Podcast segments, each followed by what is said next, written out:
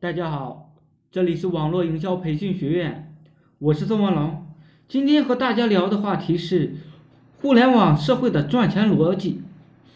互联网它不仅仅是一个行业，互联网呢已经明显颠覆了很多行业。比如说呢，传统的报纸行业、媒体行业，比如服装店，比如饭店、外卖，甚至出租车行业。互联网行业到底是什么呢？它为什么可以影响所有的行业？互联网行业本来就把同类聚集起来，相互影响的一个行业。现在的智能手机基本上是普遍了，做各行各业的自媒体就是各位发财的机会。以前啊，你想做呃企业宣传，做广告。如果资金充足的话，你肯定选择中央电视台这种具备话语权的媒体。脑白金、王老吉这些企业都是靠电视台做起来的，以前的大明星也是靠电视台捧起来的。但是现在这种模式明显不行了。现在大家都看手机，甚至不看电视了。电视的传播速度呢，它是单向的。是他想放什么，我们就得看什么；他想放广告，我们也得看。自从有了互联网，有了智能手机，如果你的广告、你的内容不好，那么我就不关注你了。我们可以主动的选择内容、选择广告了。同时呢，我们自己也可以通过一个微信、一个 QQ、一个微博、一个网站发声了，而这就是自媒体。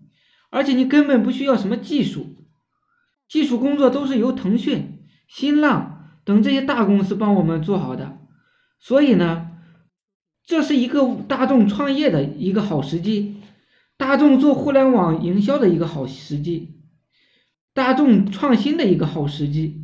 你可以没有资金，你也可以不是企业家，但只要你的某个声音发对了，你就可以聚集到很多的粉丝，你就可以影响到很多的人。也可以赚取到很多的财富。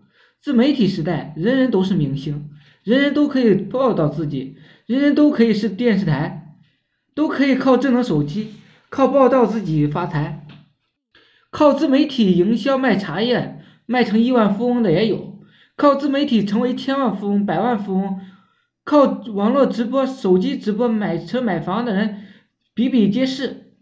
如果这个时代你都很难挣到钱。那么我觉得你真无靠无话可说了。现在最赚钱的模式就是粉丝经济、粉丝营销。十年前你想做粉丝经济、粉丝营销都不可能，因为那个成本太高了，一般人根本负担不起。现在呢，你只要不断的与人建立联系，你就可以影响到很多人，你也就可以赚到很多的钱。建立人与人之间的连接是自媒体人每天都应该做到的事情。